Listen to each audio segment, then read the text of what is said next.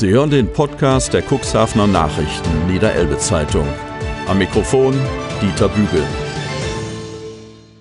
1. Juli 2020. Zunächst erhalten Sie einen Schnellüberblick zu den heutigen Themen.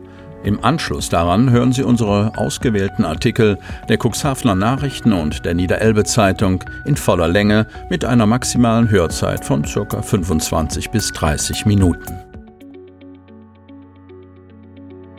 Tödliches Bahnunglück. Zug erfasste Mann. Regionalzug überrollte am Dienstag einen Unbekannten. Er verstarb noch an der Unfallstelle. Suche nach Ursache für Fischsterben. Grund für große Anzahl toter Jungheringe noch unbekannt. Verletzungen bei anderen Fischarten deuten auf Bagger hin. Politik rätselt, was hat zum Fischsterben geführt? Auch wenn noch keine Ergebnisse vorliegen, haben die Otterndorfer einen Hauptverdächtigen ausgemacht, die Elbvertiefung. Emma lädt zum Stöbern ein. Nach Corona-Schließung läuft Tante Emma-Projekt des christlichen Sozialwerks nur mühsam an. Fast wieder Normalbetrieb. Rund 90 Prozent der Kinder sind dank eines ausgeklügelten Plans derzeit in der täglichen Betreuung. Ab Montag Terminvergabe. Änderungen in den Abläufen bei den Zulassungsstellen des Landkreises Cuxhaven. Rettungskette.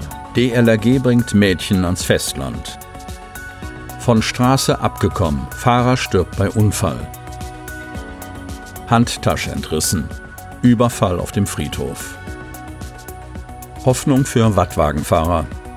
Ab der Wochenmitte soll hinsichtlich der zulässigen Passagierzahlen ein Stück Normalität einkehren.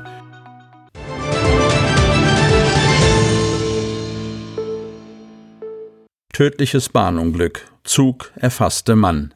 Regionalzug überrollte am Dienstag einen Unbekannten. Er verstarb noch an der Unfallstelle. Hemmoor. Ein Zug konnte auf der Strecke zwischen Stade und Cuxhaven nicht mehr rechtzeitig bremsen. Für den bisher unbekannten Mann kam jede Hilfe zu spät. Er verstarb noch an der Unfallstelle. Der Zug der Verkehrsgesellschaft Staat Unterelbe startete um 10.19 Uhr mit elf Fahrgästen vom Bahnhof Hemmoor in Richtung Cuxhaven. Nach etwa vier Kilometern lief eine bisher unbekannte männliche Person vor den Zug, der an dieser Stelle eine Geschwindigkeit von etwa 100 Kilometer pro Stunde hat. Der Lokführer leitete sofort eine Vollbremsung ein. Der Zug kam allerdings erst nach etwa 100 Metern zum Stillstand. Da zunächst vermutet wurde, dass die Person unter dem Zug eingeklemmt war, wurden die Feuerwehren Warstade, Basbeck, Kadenberge und Wings alarmiert. Die Polizei Hemmoor, zwei DRK-Rettungswagen, ein Notarzt und der Rettungshubschrauber Christoph 26 aus Sanderbusch, die Bundespolizei aus Cuxhaven, die Tatortgruppe der Polizei Cuxhaven und der Notfallmanager der Bahn eilten zur Unfallstelle. Die Bahnlinie zwischen Stade und Cuxhaven musste für über zwei Stunden voll gesperrt werden. Der Lokführer und die Zugbegleiterin sowie die elf Fahrgäste blieben unverletzt. Mit einem Bus wurden alle Fahrgäste abgeholt und zu den weiteren Bahnhöfen gefahren. Die Unfallstelle wurde an die Bundespolizei und die Tatortgruppe zur weiteren Ermittlung übergeben.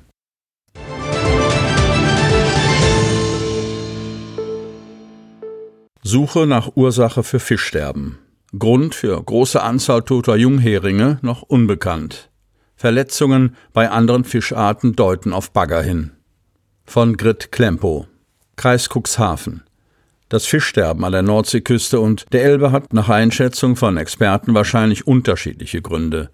Die tot im Fluss gefundenen Tiere haben demnach sichtbare Verletzungen, die im Wattenmeer gefundenen toten Heringe nicht.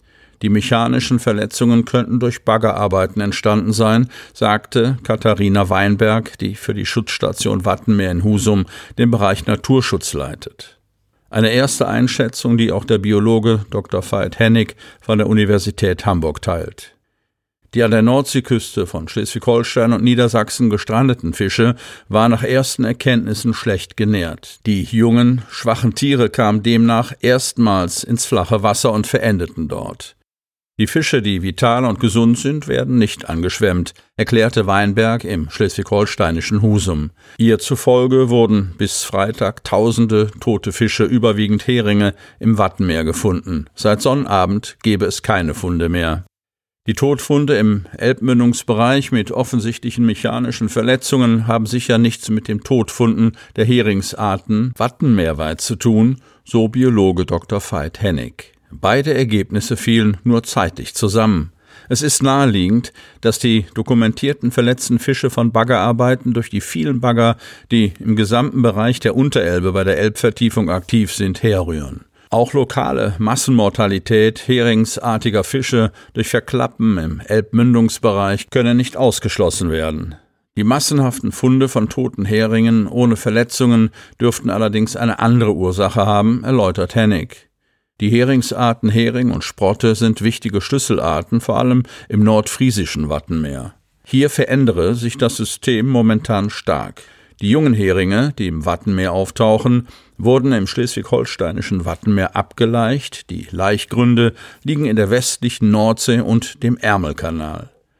Mit der Nordseeströmung gelangten die Heringe in den meisten Jahren ab Anfang April ins deutsche Wattenmeer, je nach Laichgebiet in regelrechten Wellen. Seit 2010 untersucht die Uni Hamburg ankommenden Heringe im Rahmen eines Jungfischmonitorings südlich von Hoge, seit 2014 auch im Dietmarscher Wattenmeer. Bis etwa 2015 kam eine erste große Welle von Heringen üblicherweise Mitte April in Nordfriesland an, eine kleinere Welle dann Anfang bis Mitte Juni. Nun hat sich das Verhältnis geändert. Die Heringswelle im Juni war deutlich größer. Hennig, in den Laichgründen haben sich die Temperaturverhältnisse stark verändert. Es lag dort in den letzten 25 Jahren zeitweise eine um über 1,5 Grad höhere Wassertemperatur vor. Die Erwärmung der Nordsee über die Jahre hat Folgen. Die Heringe folgen den Krebsen auf ihrem Speiseplan weiter in den Norden, wo das Wasser noch kälter ist. Vor allem junge, aber auch ältere Heringe erreichen das Wattenmeer Mitte Juni. Sie scheinen der größere Teil der Tiere zu sein, die seit Mitte Juni an der Küste tot angetrieben werden, so Hennig über erste Vermutungen.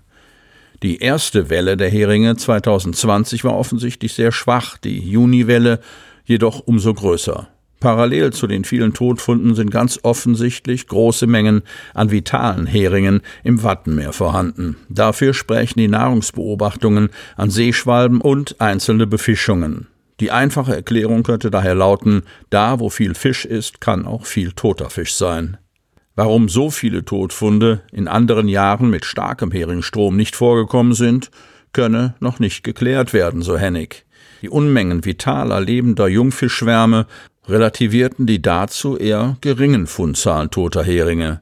So wurden im Juni 2007 sehr viel mehr tote Heringe an den Stränden Sülz gefunden und jetzt im Juni. In den nächsten 14 Tagen stehen laut Hennig Befischungen durch die Uni Hamburg im schleswig-holsteinischen Wattenmeer an, die vielleicht weitere Erklärungen liefern können. Zudem gibt es einen nordländerübergreifenden intensiven Austausch der Forschungsdaten, um dem Grund für das Fischsterben auf die Spur zu kommen.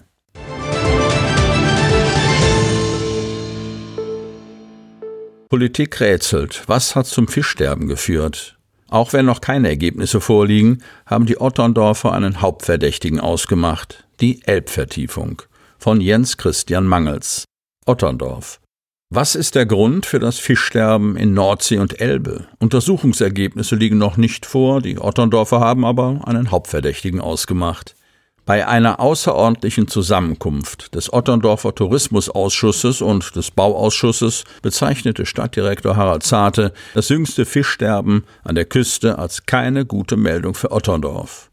Im Zusammenspiel mit der schlechten Bewertung im niedersächsischen Badegewässeratlas, unsere Zeitung berichtete am Dienstag, sei ein Imageschaden für die Stadt zu befürchten. Das Umweltministerium sei bereits eingeschaltet. Außerdem hat sich Zarte mit den Landespolitikern Eva Viehoff, Grüne und Timo Röhler, CDU, sowie mit dem Bürgermeister von St. Peter-Ording, Rainer Balzmeier, ausgetauscht. Eine Anwältin für eine mögliche Klage stehe bereit. Eine Ursache für den Tod der Fische konnte Zarte noch nicht nennen. Wir müssen die Untersuchungsergebnisse abwarten.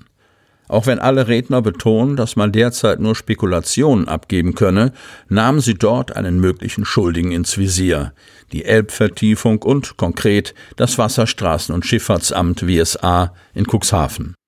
Es liege der Verdacht nahe, dass der massive Einsatz der Baggerschiffe, bis zu fünf Bagger wurden von Otterndorf gesichtet, zu einer Schädigung der Fische geführt habe.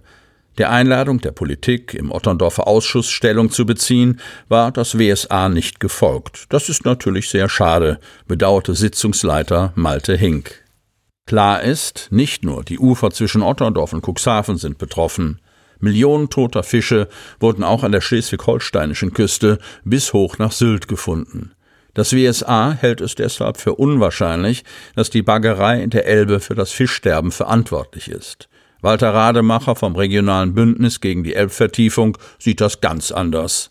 Durch die starke Strömung ist es sehr wohl möglich, dass Fische an der gesamten Küstenlinie verdriften. Gleichwohl sei nicht jedes beobachtete Phänomen, etwa der gefundene Stör mit einer Rückenverletzung, auf die Vertiefungsarbeiten und die Strömung zurückzuführen. Derzeit machen in den Medien und in Expertenkreisen noch ganz unterschiedliche Theorien die Runde, woran die Fische, in Otterndorf sind es vor allem Heringe, verendet sind. So gehen einige Fischbiologen von einer Krankheit aus. Andere Experten glauben, dass ein Mangel an Sauerstoff oder Nährstoffen zu dem Fischsterben geführt hat. Oder sind die Tiere womöglich in Kontakt mit giftigen Algen gekommen? Nicht nur in Otterndorf wartet man mit Spannung auf die Ergebnisse der Untersuchungen. Wir bleiben auf jeden Fall dran am Thema, sagt Malte Hink.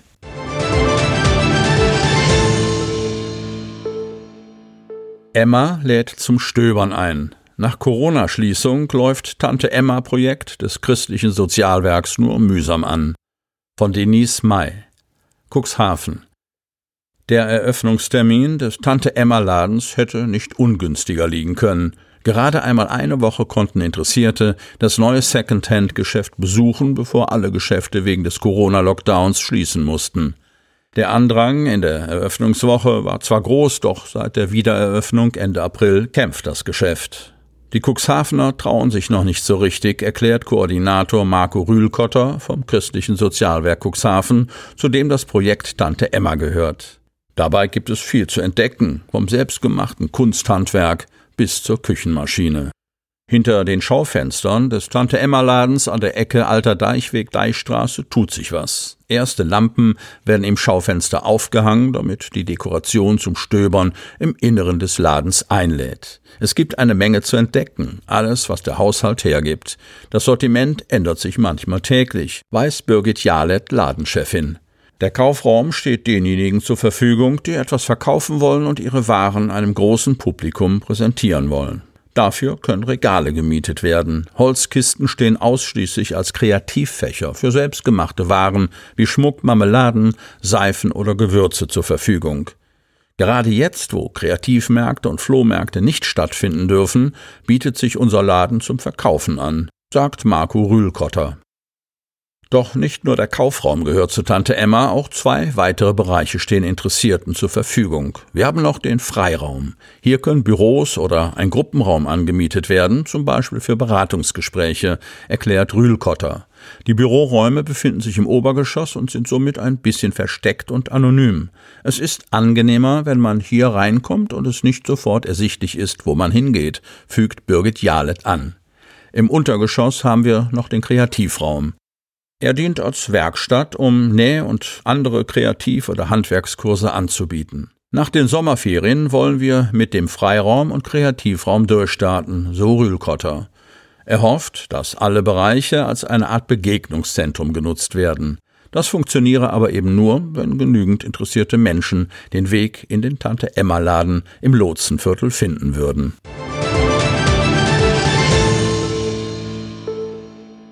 Fast wieder Normalbetrieb. Rund 90 Prozent der Kinder sind dank eines ausgeklügelten Plans derzeit in der täglichen Betreuung von Thomas Schuld. Kadenberge. Drei Monate lang herrschte eine fast gespenstische Ruhe auf dem großen Außengelände und in den Räumen der St. Nikolai Kindertagesstätte. Corona-bedingt durfte nur eine Notbetreuung aufrechterhalten werden. Seit der vergangenen Woche sind das Leben und die Fröhlichkeit zurück. Was für Kinder und Eltern spielerisch leicht aussieht, ist für die Beschäftigten in den Kindertagesstätten eine Herkulesaufgabe. Der Rahmenhygieneplan ist streng und seine Einhaltung nicht immer ganz leicht umzusetzen. Als der niedersächsische Kultusminister Tonne die Öffnung der Kindertagesstätten zum 22. Juni angeordnet hat, fühlten wir uns schon etwas vor den Kopf gestoßen. Letztlich haben wir aus den Medien davon erfahren und dann sofort losgelegt, sagen die Leiterin Helga Wohltmann und ihre Stellvertreterin Claudia Strunk. Die größere Herausforderung war die temporäre Änderung des Konzepts der evangelischen Kindertagesstätte. Bislang haben wir mit offenen Gruppen in Funktionsräumen gearbeitet. Die Kinder konnten selbst entscheiden, was sie gerade tun möchten. Das geht jetzt nicht mehr. Es darf keine Durchmischung der Gruppen geben, um das Ansteckungsrisiko zu minimieren, erläutert die Leiterin das Vorgehen. Außerdem dürfen Eltern die Einrichtung zurzeit nicht betreten. Die Kinder werden an der Tür abgegeben und dort von den Erzieherinnen übernommen. Das klappt nur, wenn sich alle an die vorgegebenen Zeitfenster halten. Mittlerweile hat sich das aber ganz gut eingespielt, lobt Claudia Strunk die Eltern. Leicht eingeschränkt werden musste allerdings die Betreuungszeit, da nicht genug Fachpersonal zur Verfügung steht. Durch die geschlossenen Gruppen ist der Aufwand für uns größer. Glücklicherweise haben wir lediglich zwei Mitarbeiterinnen, die zur Risikogruppe gehören und nicht mit den Kindern arbeiten dürfen. Die haben die Büroarbeit und die Organisation übernommen und entlasten so das Team, sagt Helga Wohltmann.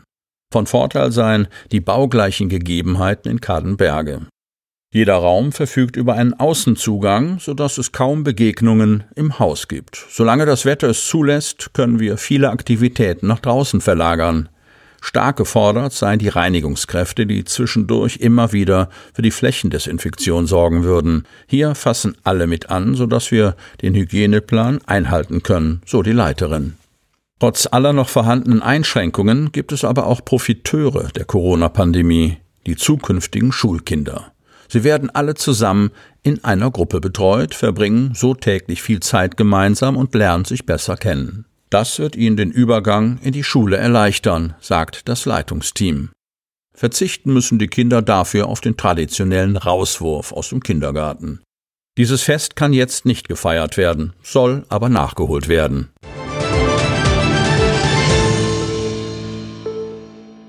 Ab Montag Terminvergabe. Änderungen in den Abläufen bei den Zulassungsstellen des Landkreises Cuxhaven. Kreis Cuxhaven. Ab dem kommenden Montag, 6. Juli, werden die Zulassungsstellen des Landkreises Cuxhaven in Cuxhaven und Schiffdorf ihren Betrieb auf Terminvergaben umstellen. Die Zulassungsstellen sind seit dem 18. Mai wieder für den Besucherverkehr geöffnet. Die Einhaltung der Hygienevorschriften im Zusammenhang mit der Covid-19-Pandemie hat allerdings unter anderem dazu geführt, dass die Bestuhlung und damit die Kapazität in den Wartebereichen reduziert werden musste, um den Mindestabstand von 1,50 Meter zwischen den einzelnen Personen jederzeit einhalten zu können. Dies wiederum habe laut Landkreis dazu geführt, dass die Kundinnen und Kunden vielfach vor den Zulassungsstellen warten mussten. Da zudem der Andrang an vielen Tagen beachtlich war, war diese Situation mit zeitlichen Unannehmlichkeiten für die Wartenden verbunden. Um dem entgegenzuwirken, wurde nun von der Kreisverwaltung entschieden, dass die Bearbeitung in den beiden Zulassungsstellen zukünftig ausschließlich nach Terminvergabe erfolgen soll. Die Terminvergabe wird ab dem kommenden Montag blockweise erfolgen. Es werden also nicht Termine mit einzelnen Mitarbeiterinnen oder Mitarbeitern vereinbart, sondern mehrere Termine innerhalb eines Zeitfensters vergeben. Die Türen zu den Zulassungsstellen sind nicht geöffnet. Kundinnen und Kunden mit einem entsprechenden Einlasstermin werden gebeten, vor dem Gebäude zu warten, bis sie in den Wartebereich gebeten werden. Sie werden dann von dort der Reihe nach bedient. Durch diese Vorgehensweise kann es lediglich zu begrenzten Wartezeiten innerhalb des Gebäudes kommen. Die Kundinnen und Kunden werden gebeten, zu den vereinbarten Termin einzeln ohne Begleitung zu erscheinen und nicht mehr als zwei Zulassungsvorgänge mitzubringen. Dies stellt sicher, dass längere Wartezeiten für die anderen Wartenden vermindert werden. Termine werden ab dem heutigen Mittwoch, 1. Juli, unter der Telefonnummer 04721 662634 vergeben. Die Zulassungsstelle Hemmer ist noch geschlossen, da hier die Corona-Abstandsregeln nicht eingehalten werden können. Zuerst müsse ein Umbau der Räumlichkeiten erfolgen, bevor der Betrieb aufgenommen werden kann.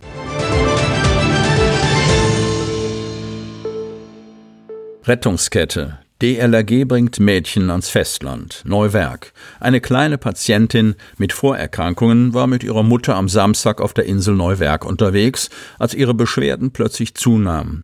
Ihre Mutter suchte daraufhin Hilfe bei der Wattretterbesatzung der DLRG Cuxhaven. Diese machte auf ihrer Routinefahrt gerade Pause auf dem Wattwagen-Stellplatz der Insel. Um dem kranken Mädchen schnellstmöglich zu helfen, leitete die Besatzung laut eigenen Angaben umgehend die Rettungskette ein. Während ein DLRG-Mitglied mit Sanitätserfahrung die Betreuung in der voll ausgerüsteten Transportkabine des Wattretters übernahm, leiteten die beiden weiteren Kameraden die Rückfahrt nach Salenburg ein und alarmierten die Leitstelle Cuxhaven. Eine Stunde vor Niedrigwasser. Erschwert wurde die Rückfahrt durch die Beschaffenheit des Wattenmeers eine Stunde vor Niedrigwasser, die keine hohen Geschwindigkeiten zuließ. Auch das hohe Aufkommen von Spaziergängern erschwerte nach Angaben der Einsatzkräfte die Rückfahrt. Das sonnige und gute Wetter lud viele Spaziergänger und Reiter in den Nationalpark ein. In Salenburg angekommen, konnten Mutter und Kind an den Rettungsdienst übergeben und umgehend ins Klinikum übergeben werden.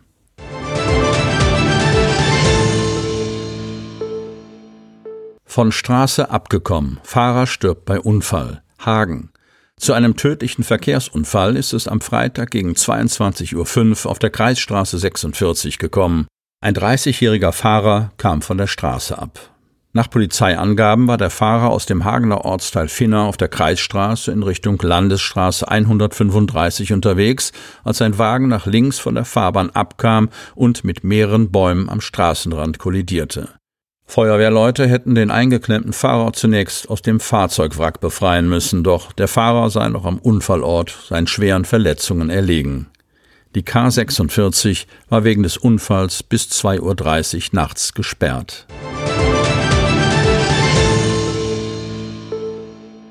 Handtasche entrissen. Überfall auf dem Friedhof. Cuxhaven. Ein Unbekannter hat eine Seniorin auf dem Ritzebütteler Friedhof in Cuxhaven überfallen. Die Tat ereignete sich am Montagmittag gegen 12.45 Uhr. Die 88-Jährige besuchte gerade ein Grab, als ihr der Täter die Handtasche entriss.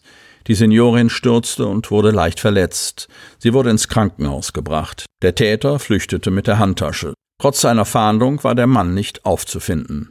Das Opfer beschrieb den Räuber als etwa 1,90 Meter lang und schlank. Er habe kurze, dunkle Haare sowie ein rotes Oberteil und eine blaue Jeans getragen. Zeugen melden sich unter Telefon 04721 5730.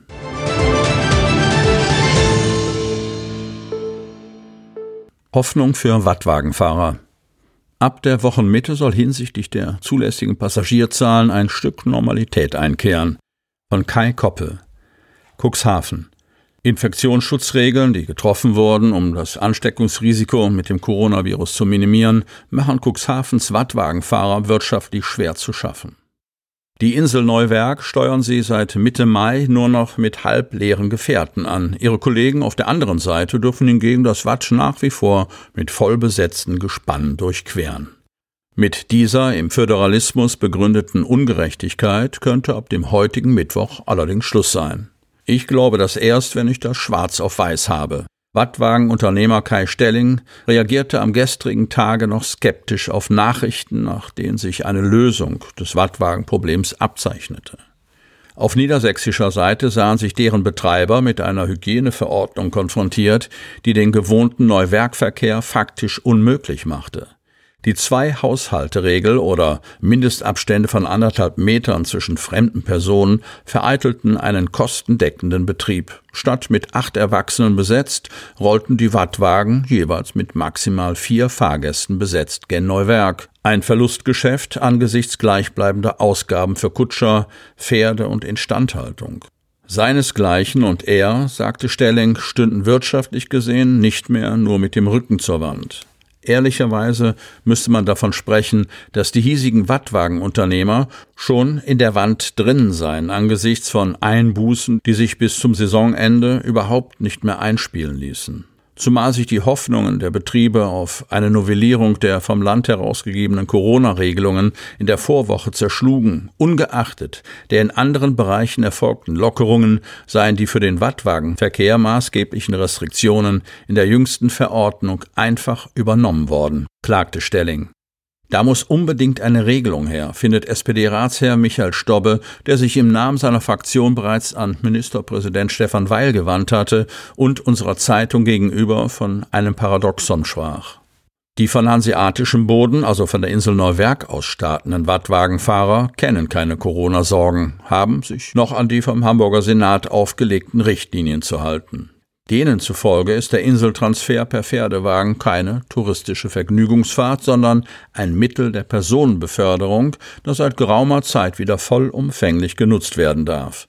Diese sich durch Ländergrenzen ergebende Ungleichbehandlung, laut Stobbe, ist auch aus Sicht von Landrat Kai-Uwe Bielefeld kaum zu vermitteln.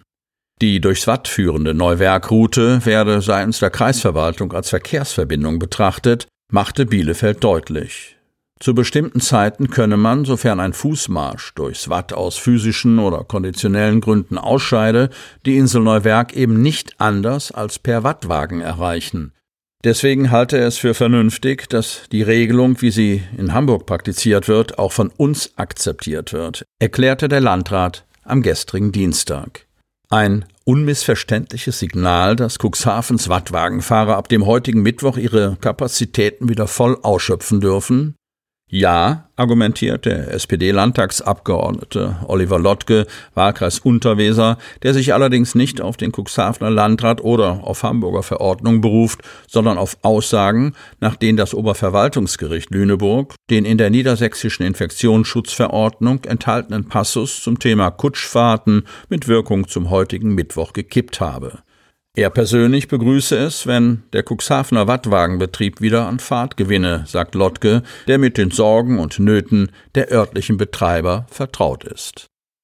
Dass jene auch mit dem heutigen Tage nicht umhin kommen werden, ihre Fahrgäste zum Tragen einer Mund-Nasen-Bedeckung zu verpflichten, sieht der für seine Cuxhavener Kollegen sprechende Wattwagenunternehmer Kai Stelling gelassen. Zwar dürfe man bekanntlich in Restaurants, also in geschlossenen Räumen, in denen sich mutmaßlich mehr als zehn Personen aufhalten, inzwischen maskenfrei Platz nehmen. Aber, so betonte Stelling in einem Telefonat mit unserer Redaktion, wir akzeptieren das. Entscheidend sei, dass im Neuwerkverkehr zumindest zahlenmäßig wieder ein Stück Normalität einkehre.